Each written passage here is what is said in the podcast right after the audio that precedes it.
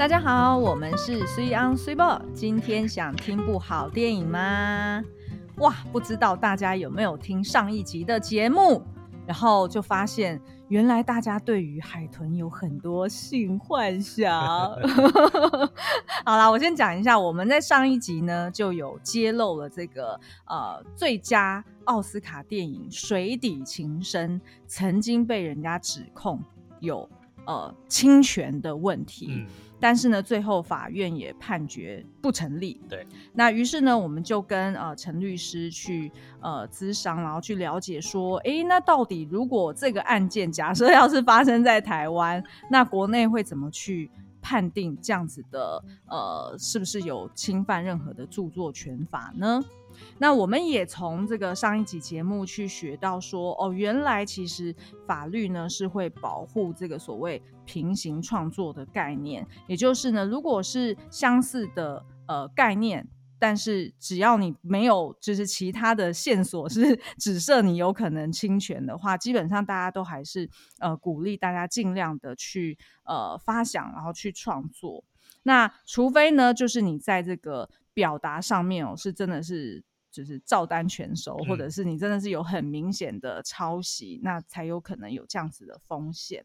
那另外一方面呢，就是我们也理解到说，呃，其实很多的作品，他们在创作的过程中，他可能也要留下一些记录。是，对。那所以我们今天呢，就要接续上一集，我们有聊到另外一部最佳奥斯卡动画电影《动物方程式》，嗯，原来也有被。告过他抄袭哦，所以呢，我们今天就邀请了这个重情法律事务所的副所长陈律师，帮我们去补充说，到底台湾的法规啊，然后还有整体的这个呃，就是案例的一些呃实证。好，那我来呃聊一下这个这个这部电影到底是在讲什么好了。那诶，动物方程式应该蛮多人都看过吧？对，Zootopia。那其实它的故事呢，就是发生在一个呃，就是属于动物们的一个乌托邦当中。然后在那个世界里面呢，是没有人类的哦，就是有各式各样的小动物，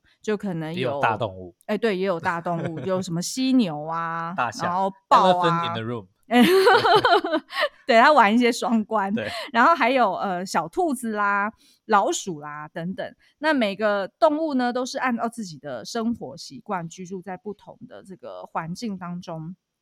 譬如说，有的是沙漠，有的是雨林，然后还有极地区、老鼠城等等。那这些猎物。呃，就是说猎食者跟这个猎物们呢，他们之间就达成了一个和平共存的默契，所以就不会互相猎食来猎食去。嗯。那可是，在这个世界里面呢，还是会出现一些不同物种之间的刻板印象，然后这些刻板印象呢，都是。我们人类社会里面会发生的，所以看了就会会心一笑哦，然后大家就会觉得说，哎，好像在描述我们的故事一样。是，嗯，那可是这一部大受好评的电影呢，其实呃，在二零一七年的三月的时候呢，被一位很有名的剧作家 Gary Goldman。指控呢，迪士尼抄袭了他的这个原型概念哦。那这个 Gary Goldman 呢，大家可能听他的名字会不知道他是谁哦，但他其实就是关键报告的编剧哦，所以是其实是蛮小有名气的一个一个一个一个作者哦。他们他说呢，这个迪士尼分别在两千年跟两千零九年的时候呢，他曾经向迪士尼就是提案过。电影的概念哦，包括了一部真人电影叫做《Looney》，然后还有一部是同名的动画《Zootopia》。什么？对，也就是说，Gary Goldman 曾经向迪士尼提案过两部电影哦，一个是《Looney》，一个就是《Zootopia》。但是呢，迪士尼打枪之后却。又在这个二零一六年的时候呢，竟然推出了《动物方程式》，跟它的这个概念、角色介绍、概念图，甚至是名字都一模一样。尽管它的故事情节略有不同，可是呢，所有的这个。呃，基本的概念都是在讲，希望要拒绝歧视这件事情。哎、欸，我觉得这很夸张，哎，还蛮戏剧化的，哎。对，其实本身这个可能他呃打官司的这个过程，搞不好就已经可以拍成 一部片，对不对？对，Goldman vs Disney 之类的。好，那可是迪士尼当呃听到了这个说法指控之后呢，他们的发言人说，Gary Goldman 的指控呢是子虚乌忽悠，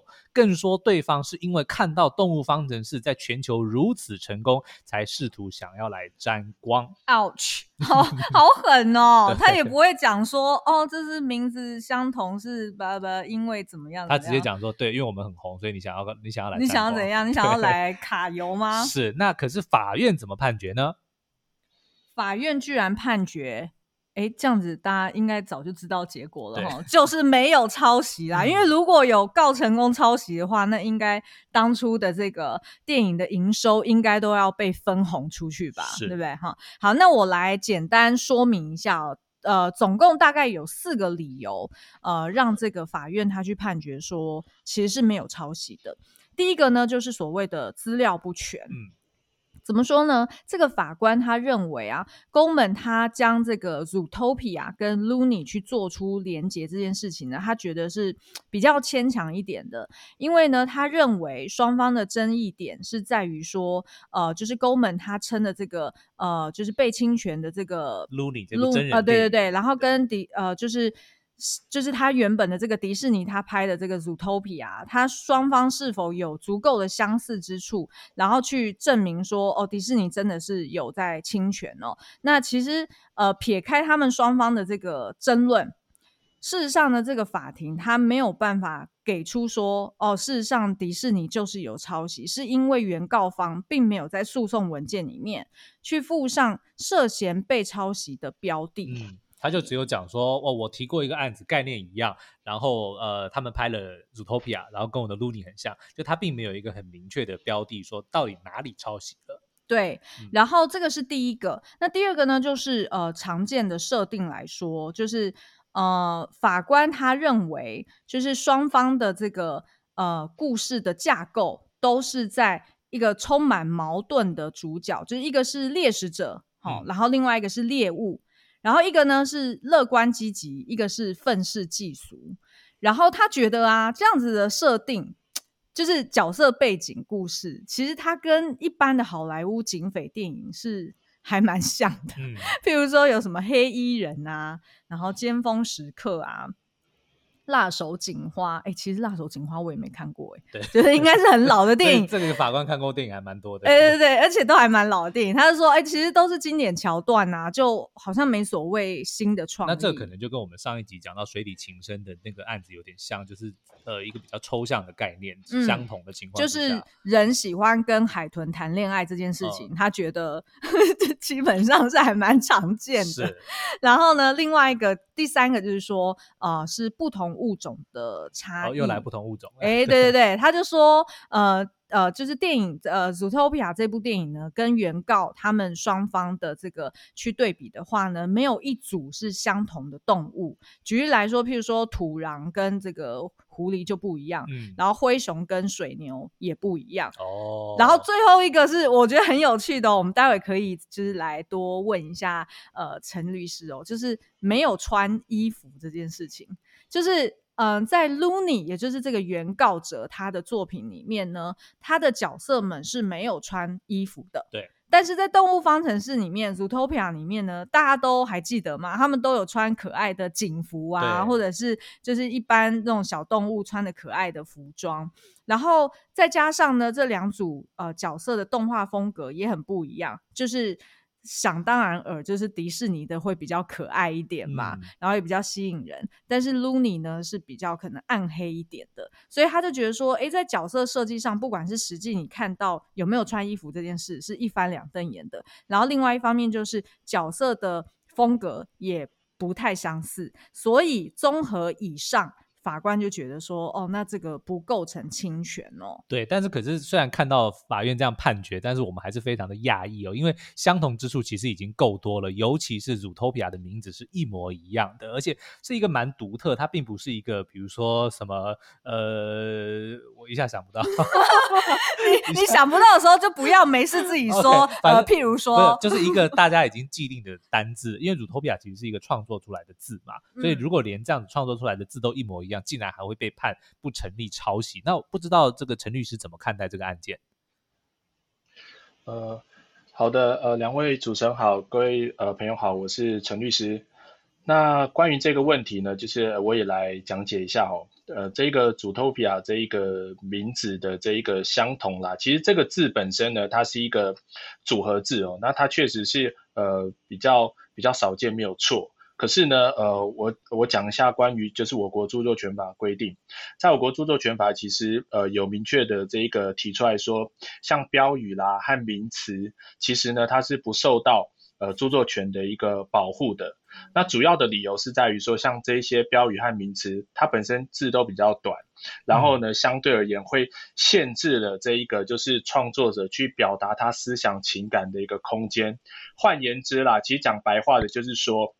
这一些呃标语和名词，它没有办法具备呃所谓著作必须要最低的一个创作的这一个要件。哦，这一个创作性的这个部分，所以的话呢，它并没有办法属于这里的这个著作。那当然啦，就是说，呃，如果今天这个 Zootopia 它另外被注册成商标的话，那有另外商标权可以去做主张。所以呢，回来这个案件呢，就是我们可以先说的是，呃，关于这个就是名称这个名字一模一样这件事情，可能还不足以直接就认为说是所谓的这一个著作权的这一个侵害。那当然，哦，这个部分呢，呃，两个作品当中有使用到了呃一样。或者说类似的这个名称，我想在这个案件当中啦，它主要的这一个意义跟呃这一个价值是在于说，可以让呃案件的这个原告能够去发挥说，哦，被告应该是有看过我的这一个作品哦，哦。那在这样子的一个情况之下，其实他讨论到的是呃著作权的这个抄袭啊、违法重制的判断要件里面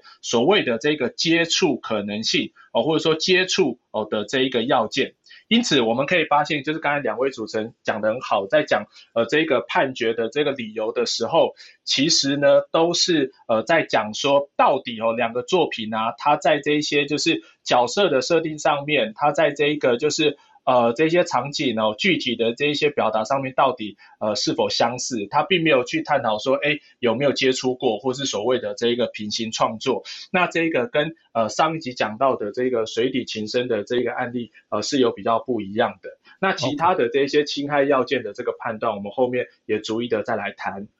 也就是说，其实呃呃，Zootopia 这个字，就是说如果呃。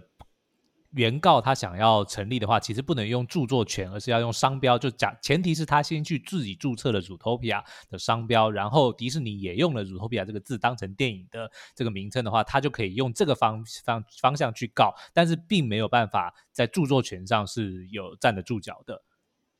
对，因为 Zootopia 它本身呃这个字没有办法去主张著作权。其实这个案例很好理解哦，各位一定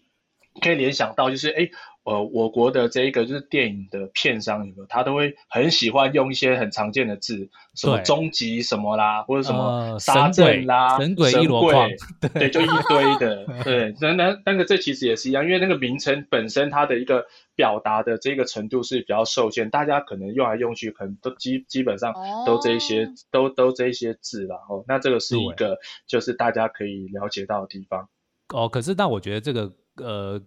Goldman 就是这个原原被呃原告哦，他他可能想要主张的就是说，因为 Zootopia 是一个组合字，所以如果就算你呃怎么讲，就迪士尼你用了这个 Zootopia 这个字，就代表你一定听过我在二零零零年或二零零九年提案的时候跟你讲过，否则你可能没有办法凭空想象出 Zootopia 这个字，他可能想要用这个方式来去成案。哎，那我觉得这一定是迪士尼平常做人太不厚道了，可以这样讲吗？这样这样会不会那个露出的时候，那个片商不喜欢我们？哦，没有，我们是支持迪士尼的，就是这一件这个案子，我们也是认同，就是无罪，对，没错。对啊，因为我在想说会闹到要上法院，那一定是迪士尼他当初在用到 Zootopia 这个词的时候，他没有跟 Goldman 讲说，哎，by the way，就是我就是。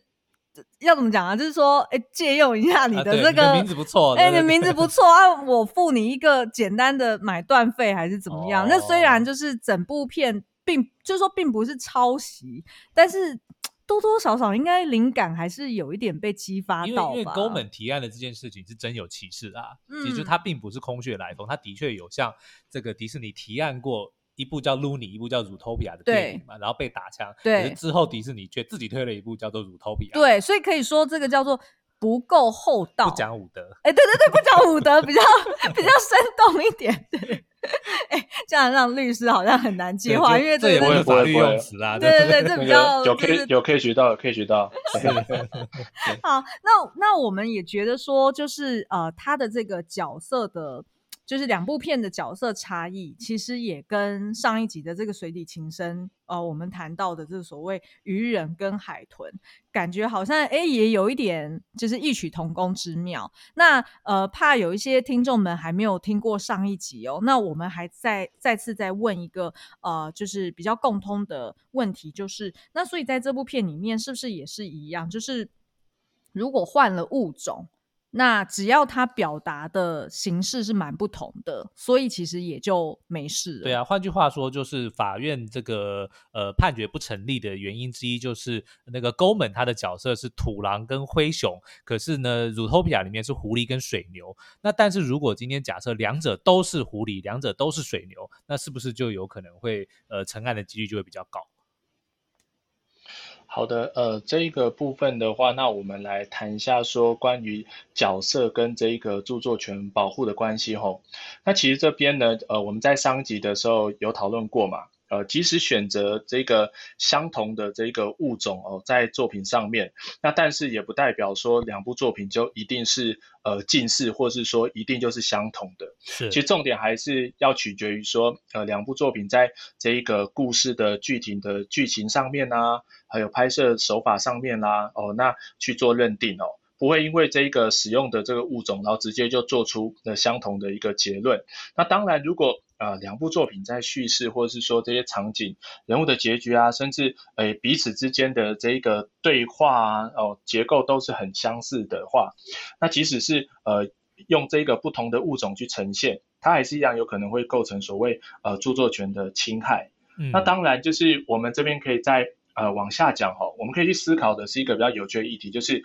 角色本身哦。它到底可不可以单独的受到著作权的保护呢？对，其实这本身这一个问题是一个呃很新的一个议题啦。那当然这个部分其实在国外讨论的比较多。那在这一个问题的上面呢，其实呃智慧财产局它有做过一些呃讨论。哦，主要是在于他说了这个故事当中的人物角色，呃，到底属于呃所谓的这种抽象思想的一个层次，还是属于这一种具体的表达而可以受到著作权的一个保护呢？其实我国的这一个实务上，呃，没有一定的一个结论的。但是哈，呃，通常而言，当著作的内容哈。经过作者高度的一个发展和清晰的这个描绘哦，那故事发展的已经非常非常完整的情况之下，那这个角色它已经包含了很多具体的一个表达的这个成分和比重在，所以他人如果要用这样子的一个素材和角色来发挥的话，相对而言就会有比较小的一个空间，换言之就比较可能会有所谓的一个侵权的问题。举个例子来讲啦。像是金庸小说里面的这一些角色，其实大家都耳熟能详嘛，令狐冲啦、杨过、小龙与韦小宝等等，他们都有很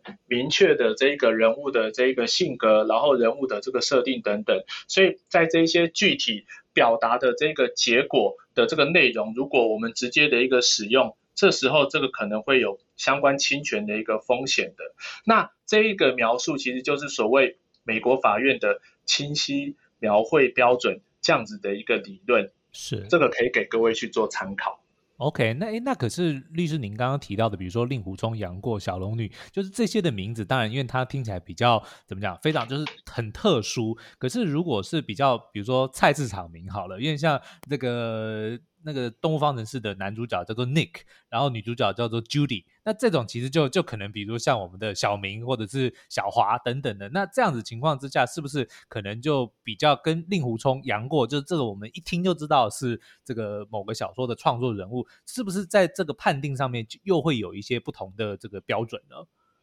好的，那这个部分的话，我分成两点来说明。第一点的话，我我再举个案例，然后第二点的话，我们来讲一下这个动物方程式。好的，那它判决的一个认定哈，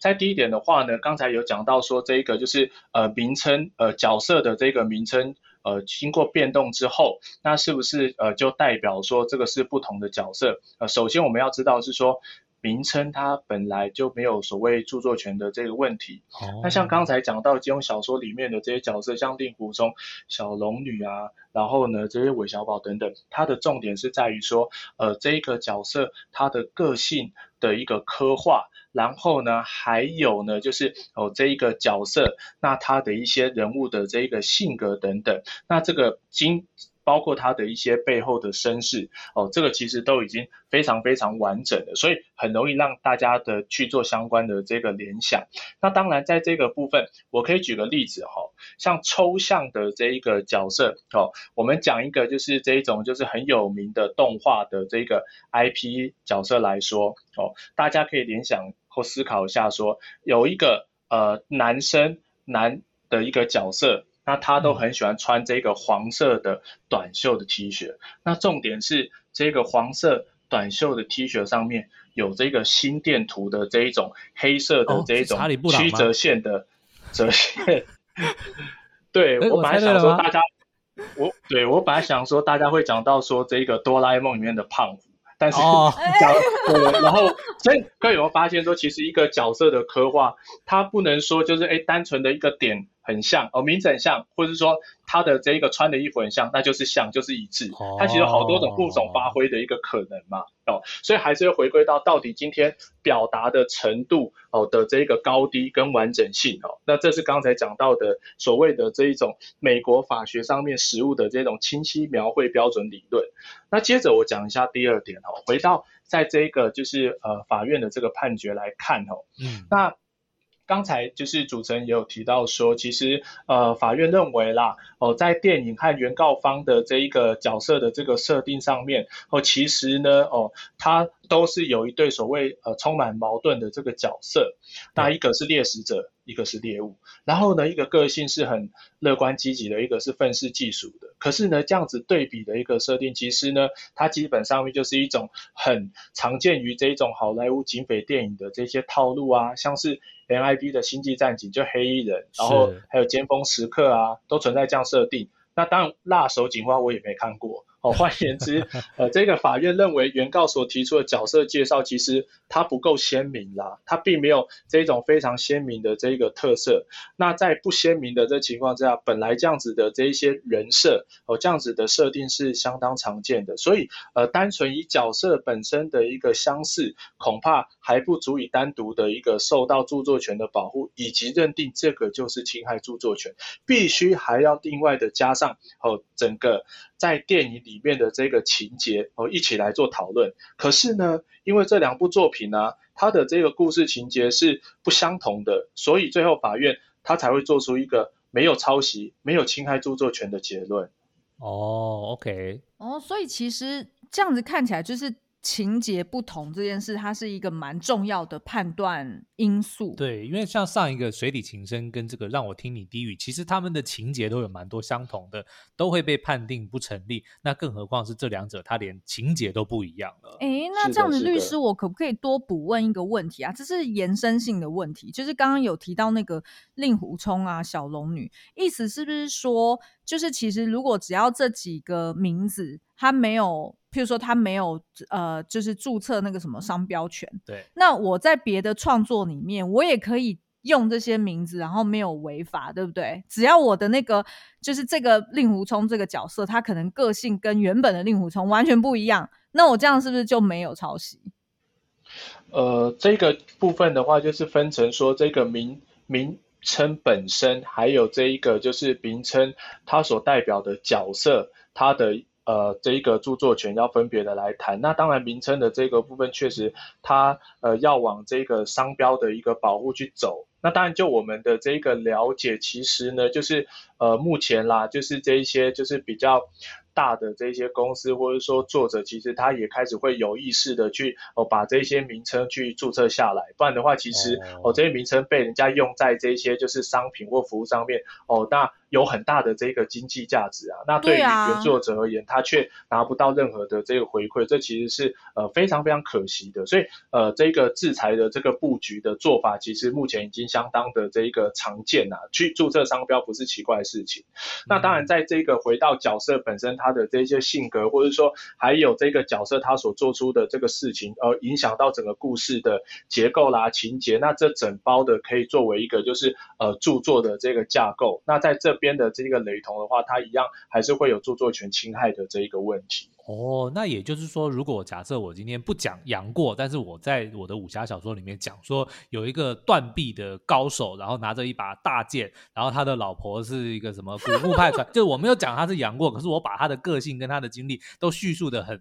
就是很清楚，这个其实也是有抄袭的。对啊，对啊。哦，明白了。对，因为其实是情节情节的问题，OK，所以我刚刚才会问那个问题啊，说那我如果直接用令狐冲，嗯、然后可是他完全不是令狐冲的个性，对，那我这样就不可很有可能就不能被说是算抄袭，或者另外创一个说我是综合令狐冲，类似，哎，对对对，就是这样子，对，主要。也是因为说这些作品它本身它知名度呃其实非常非常高，那所以这个部分那在呃剧情的高度雷同之下，自然会很有可能被认定说是有接触过，然后做出类似的这个作品，所以其实侵害的这一个呃议题，侵权的这个议题，在智慧产权上面其实是非常非常有趣跟灵活的。哦，了解。那这样子，如果回到这个呃，就是 Zootopia 这个动物动物方程式的呃判决里面呢，其实也有一点是有关有没有穿衣服这件事情。那我们呃也想要针对他，就是穿衣服跟不穿衣服这件事情，就是。感觉好像这对创作者来说有一点没有保障，因为其实都是在讲所谓动物世界里面发生的一些呃歧视啊，或者是霸凌的问题，但是只是因为人家设计了可爱的小衣服，然后他就被判决不算是抄袭，这样好像有一点对啊难过、欸。举例说，如果我今天就是创作了一个叫做马过的人，然后他断右手，啊，他断他断左手。为什么叫马过？因为杨过。What？好冷哦！我的意思就是，那他如果只是断了另外一只手，那那我是不是就可以很大言不惭的说我没有抄袭啊？人家是断左手，我断右手，就跟就跟动物方程式里面说有穿衣服跟没穿衣服一样啊。对啊。我觉得这个部分的话，其实就是一个避险的这措施嘛，就是不要全盘的整整整碗端走。那有一些就是呃不同的这个 差异性存在的话，所谓的这个界限，对啊，嗯、那。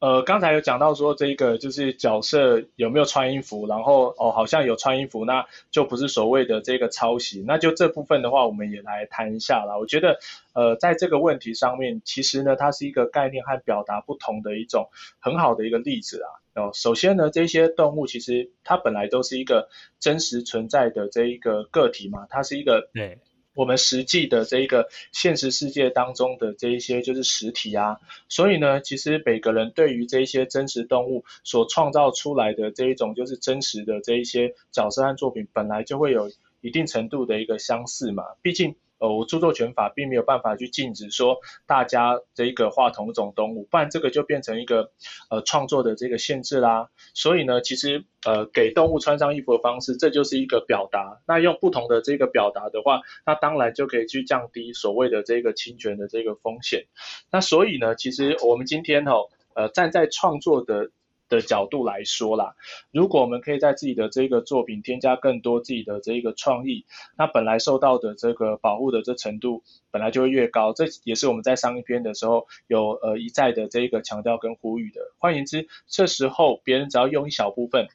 可能就会构成抄袭。哦，举例来讲。哦，如果今天的一个 Grey Gorman，他使用的这角色，他不是真实世界的动物，而是自己创造出来的虚拟物种，甚至这一种就是像日本动画的这种机器人啊等等，这种创作性很强啊。那在这样子的这个情况之下，哦，这些虚拟的物种或角色的这一些就是造型哦，它实际的这一些就是长相轮廓线条哦，被迪士尼团队拿去使用的话，构成抄袭的这个几率就会很明显，呃，确实就会比较高。哦，这就跟到底今天这角色有没有穿衣服没有关系的，那我举个例子来讲嘛，就是今天像小熊维尼本身，它也是一个很具象的这一个卡通的这一个 IP 创作的这个角色啊。那大家知道，其实小熊维尼他是不穿裤子的嘛，就是那他穿上裤子，我今天有一个作者，我把小熊维尼画裤子之后。他是不是就不是小熊维尼了？我相信他还是小熊维尼啊，这样子会构成所谓的这个侵权，所以还是在这个角色本身创作的一个完整度啦，跟有没有穿裤子或者说有没有穿衣服这件事情或要件，到没有直接的这一个关联性。OK，哎、欸，我一直以为小熊维尼有一件红色短裤、欸，没有，他是红色上衣，哎、欸，他没有穿裤子，欸、对。Oh, OK。但是都可以一直播音，对啊，因为他没有露出器官，应该是这样，对，应该是这样。是，那可是我们就会觉得说，可是呃，既然衣服不是重点，那可是法官拿出来当成判决的，就是还蛮明显的一个说辞。那律师有没有对于这方面有有没有什么就是法律方面的见解？就是为什么那法官要特别把衣服拿出来讲？呃，我觉得这个部分其实刚才主持人讲到一个观念，我我觉得很很重要，也很贴切，就是说他连在这一种就是呃比较这一个就是呃所谓的这一种就是细节或者说这种差异的这个地方都有呃如此大的这个区别的，那更不用讲说整个故事或者说整个著作上面的这个雷同。哦，也就是说，所以的话，他的这个会认定说，既然这个创作团队迪士尼都已经花了那么多精神，连造型都改了，那以此推论，他呃剧情照抄的这个可能性，或者说他就应该不会这么的白目去去抄袭剧情，是是这样子吗？对，可以这样说，就是他这样子的角色的这个设定，他有有有做了一定的这个处理，然后同时在这个故事的这个架构上面，哦，也有去做相对应的这一些就是调整，他的情节其实是不同的嘛。那在这样子的这个情况之下，那最后呢，这个就是呃原作者或是原告方，他只能说，哎，呃，有这样子的一个呃动物世界哦，那这个动物角色的这个互动，这样子故事的这个梗概，可但是这个其实就已经非常非常抽象。的那在这样子的这情况下，我觉得法官他讲到所谓的这种角色的这种衣着的这个差异啦，然后只是去凸显说哦，那连这些细节部分都不相同的，那更不用讲说整个故事。OK，那这样子的话，好像似乎真人真事改编的作品，呃，似乎就会更更难去界定抄袭这件事了，是不是？呃，真人真事的这个作品，我觉得非常非常的。有趣哈，那我自己也分享一下，就是相关的这一个案件呢。首先的话呢，就是我必须要讲的是说，以这一种真实事件改编的这一些就是作品哦，呃，故事也好，舞台剧也好，然后呃电视剧也好，电影也好，那本身呢，它因为受限于说这一些真实事件，它的这个内容，它可能要还原相关的这真相，它本来在这一种创作的这一个就是范围就是比较受限制的。换言之哦。不能用说就是哎呃这个剧情的这个走向相似，那就代表说是所谓的这个侵权。那这种是所谓的这一种真人真事改编作品的一个特色。那甚至有很多就是呃战争片哦，那比如说二次世界大战的这一种战争片，那它有可能是在某一个著名的这一些呃战役，那它可能在六零年代、七零年代第一次被翻拍成电影。那后来呢？可能在最近，哦，呃，这个二十一世纪的时候又再翻拍一次，可是它的内容是一样的，但是它可能用不同的一个就是方式去呈现，但这也没有所谓这一种侵权的这一个问题啊。那所以呢，就是。呃，我们可以拉回来讲哦，就是说这个真人真事改编的作品哦，它本来就会比这一种就是纯粹创作哦，纯粹这一种就是假设或是说白一点这种虚构小说或者说剧本的这个情况，那真实事件它的这一些素材保护的程度本来就来的比较低啦，那。呃，其实像去年啦，有一个就是蛮有名的这一个就是也蛮卖座，啦也唤起社会大众的这个注意的这一个就是国片哦，叫《无声》。是。那这个《无声》的话，它其实就是一个呃真实的这一个事件所改编的。可是呢，呃，这个真实事件呢，当时发生了之后，其实呃有一个呃作家。那他就有把哦这个事件他去做了一些田野调查，然后他去做了一些呃对应的这个采访，哦、呃、去做了解，然后他有把哦这个事件，那他出了一本就是呃这个记录的这个文学，他用所谓的这种语文著作的一个方式去呈现，那后来才出现了这一个无声呃的一个电影，那这一个电影。哦，著作的这个部分，那它跟前面的这本书，它里面无可避免的在一些就是所谓的这个内容上面，或者说这个事实的这个说明上面哦。对白也好，哦，情节也好，那这个都会有一定的这个相似性，但是这个部分哦，不能因为这样子的相似，哦，就直接认定说这是一个著作权的这个侵害。那这个都来自于说所谓真人真事的这一些作品或事件，它本来呃受到这一个就是保护的这一个程度或是空间相对会比较限缩啦，哦，这是这类型作品的特性。也就是只要是真实发生过的事件，就几乎所有人都可以把它变成自己的创作的一部分，然后那个部分是不会受到著作权保护的。呃、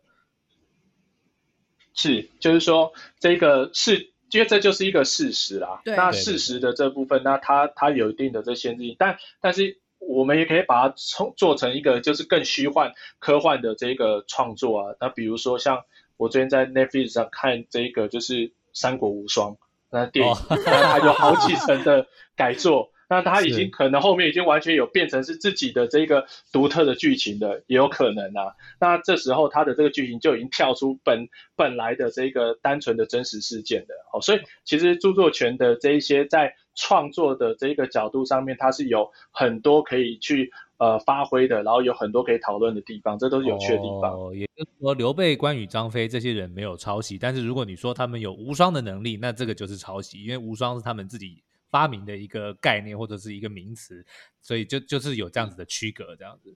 对，可以可以这样说，就是他已经加入了自己一些又独特的这种情节进去啊。那这个部分的话，那当然他就有一。所谓的这一种就是呃独特或特殊性在啦，受到明白特别的一个保护。好的，嗯，我觉得这样子等于就越来越清楚，哎，就等于是说就是呃表达这件事情上面要把它做清楚来，嗯，而且最好还是要留下够多的证据跟资料去，然后原创性跟独特性也要够多。对对对，嗯，那这样子也想要就是补充呃询问一下律师，那嗯如果真的有一天创作者他。都已经做到这件事情了，然后，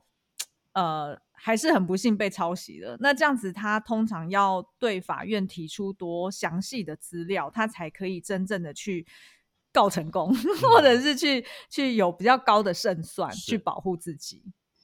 好，了解。那呃，关于这边讲到的这个抄袭啦，那它相关的这一个处理的模式，我们必须要先来了解说抄袭的一个判断的要件。那但抄袭本身这一样，它不是一个著作权法上面的一个名称哦。著作权法一个类似的这个概念，应该是在于说这个重制或是改作这样子的这个权利上面。但是不管不管怎么样哦，它只要没有得到著作权人的这一个同意的话。它其实呢，呃，就会是侵权的。那我们来看一下，说所谓的这个抄袭，它必须要去符合的这个要件。是第一个的话呢，是所谓的这个接触可能性。因为我们其实在上一集有讲过，说著作权法它是允许平行创作的，所以我必须要先去证明说，哦，这个被告，呃，这个行为人他是有接触过我的这个作品。举个例子来讲，如果今天呢，我的这个创作者，我本身我的这个原作，哦，那我跟这个后面的行为人彼此不认识，而且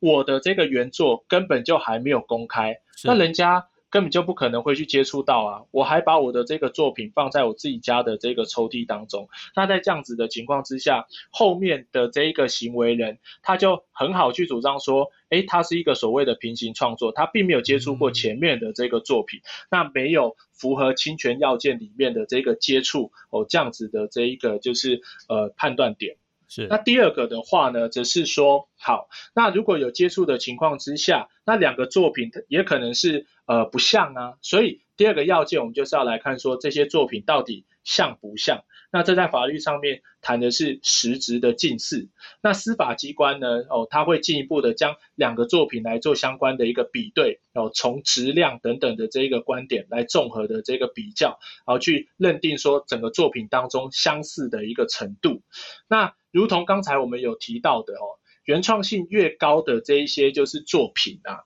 哦，它的表达已经很具体了，所以呢，它受到著作权保护的这个范围其实就很大。那在这样子的这一个情况之下，哦，他人即使没有整部的照抄，他人没有整部的这个重制，还是有可能侵害著作权。但是如果今天呢，这个原创程度相对较低的这些作品，那可能比较常见于说这一些事实呈现的这个作品上面，那在这样子的这个作品的类型，它本身受到著作权保护的这程度跟范围相对的就会低一点，那他人哦就必须要有一个就是比较高的一些实质相近似的一个情况之下，才有可能会被认定说是有著作权的侵害的。是，可是那这样听起来好像还蛮主观的齁。那律师这边有没有可不可以提一些案例，就是什么叫做创作性高，什么叫做创作性低呢？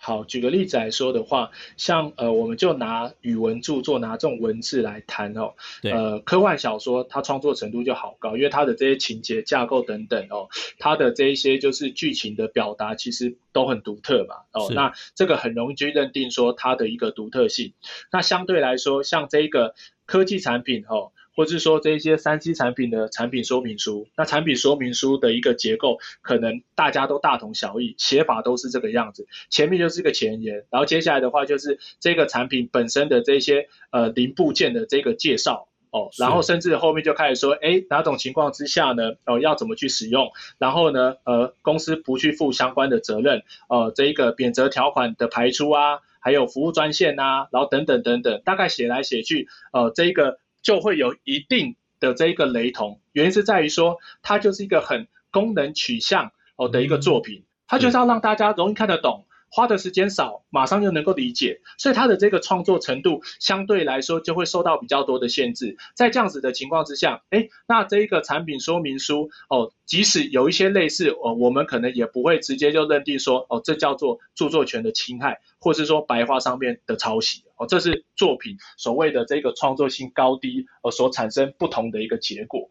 懂了。嗯，那这样子我们是不是呃？呃，再请律师可能补充说明一下，就是那呃，如果要去证明说自己的这个创作性高还是低的话，就是通常法院实务上可能会要求我们提出哪些证明？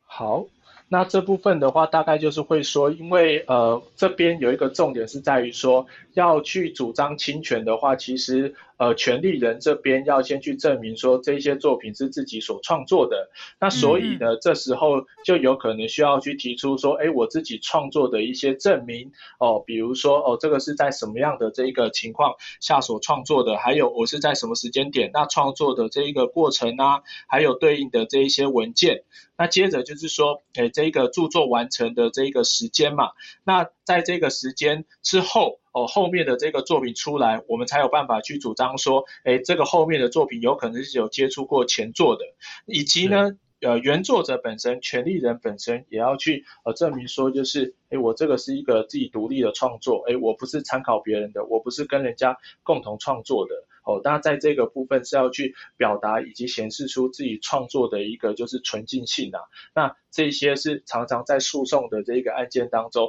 那所必须要去呃提供的相关的一些说明。哦，也就是二房东不能告房客，但是要大房东才能告房客的概念是这样的吗？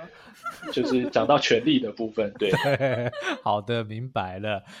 那这样子，呃，我我我。听下来就是，呃，可不可以请律师帮我们，就是针对我们过去这两集做一个简单的结论？就是我觉得这样，大家通常最常问到的第一个就是致敬跟抄袭的差别。那我们其实，在上一集其实知道了，就是呃，其实致敬并不是在著作权法里面的一个法律用语，它并没有一个清楚的定义。嗯、所以，呃，这一方面可能请呃律师帮我们做一个总结。然后另外一个。呃，非常常问的问题，其实刚刚也有律师也有部分提到，就是那创作者要如何自保，平常要做哪些的准备？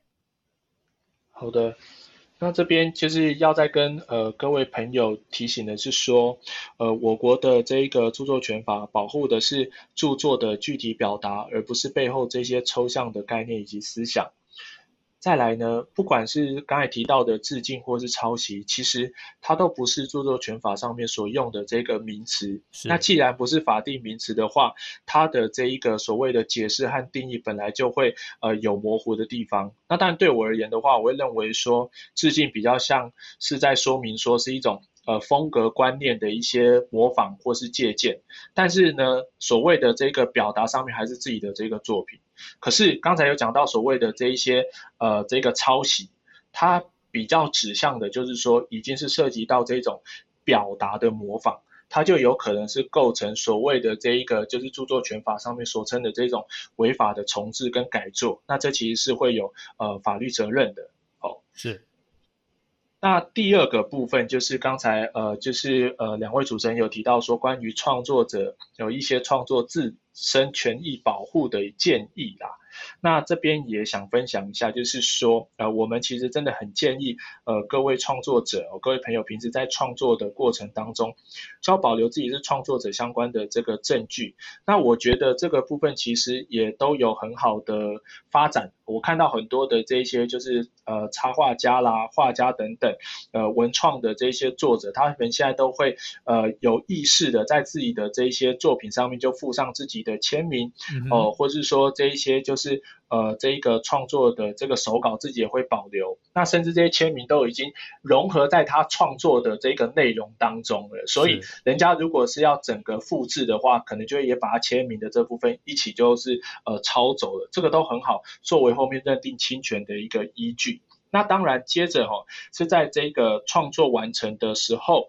啊，可以把这些作品公开。那公开的这个方式也很多，在自己的这些社群平台上面的这些发布，这都是公开的一个做法啊。然后呢，签名拍照或者说有人见证的这一个签名，这个也都可以作为一个创作完成的认定，这都是很好的这个证据。那当然，在创作的过程当中，如果呃我们这一些创作者有需要去使用到，或是参考他人的这一个著作，呃，毕竟我们知道说，呃，这个创作不是呃凭空出现的，这个都是很多一些素材的累积嘛。那在这边就是注意说，呃，一些呃适度的引注啦，载明资料的这一个来源呐，哦，那这些都是一个所谓的这种合理使用。哦，可以去呃操作的一个模式。那相对而言的话呢，呃，自己这样子的这个行为，其实也就减少了其他人控诉我们哦，那不尊重智慧财产权的一个就是风险的哦，避免后面发生相关的这一些诉讼啦，也是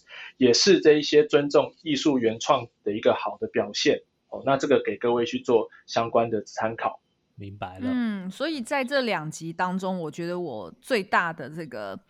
take away 呢，第一个就是，呃，身为创作者，我们一定要尽量的去具体的表达自己的作品，嗯、对，就是呃，要加上很多自己的原创的想法，你就把它写清楚来，对，然后不要偷懒，就是就是。该记录下来的几月几号，然后你跟谁聊过什么东西，嗯、你就尽量把它记录下来，以防万一啦，对不对？然后第二个就是说，呃，就是。将心比心，就是可能人家也有同时间，可能也跟你有类似的呃 idea。那著作权法保护的是一个表达。一个完整表达，而不是概念，所以不要因为人家跟你见到黑影就开枪。对对对，见到概念相同，然后就哦，你抄袭，对不对？就到处就是一直兴讼，也也不是一件好事，是就是浪费资源。嗯，对啊。那所以非常谢谢陈律师在这两集给我们的分享，我觉得。就是很清楚，然后身为创作者也会觉得很安心，对不对？那所以在这边也提醒大家，如果呢你还有其他的问题或者是想法，也欢迎在 Apple Podcast 底下留言。然后呃也别忘记了，就就是如果你想要听更多的其他 Podcast 节目是有关著作权法的一个诠释或者是分享的话，你也可以在粉丝页里面去搜寻著作权原创我挺你。那在那个粉丝页上面呢，现在还有。办一些抽奖活动哦，所以呃，就是可以在上面听更多节目，然后也可以参加这些活动。那我们今天的节目就到这边，我们再次感谢陈律师，谢谢，谢谢各位朋友，谢谢两位主持人。好，那我们就下次再见喽，拜拜，拜拜，拜拜。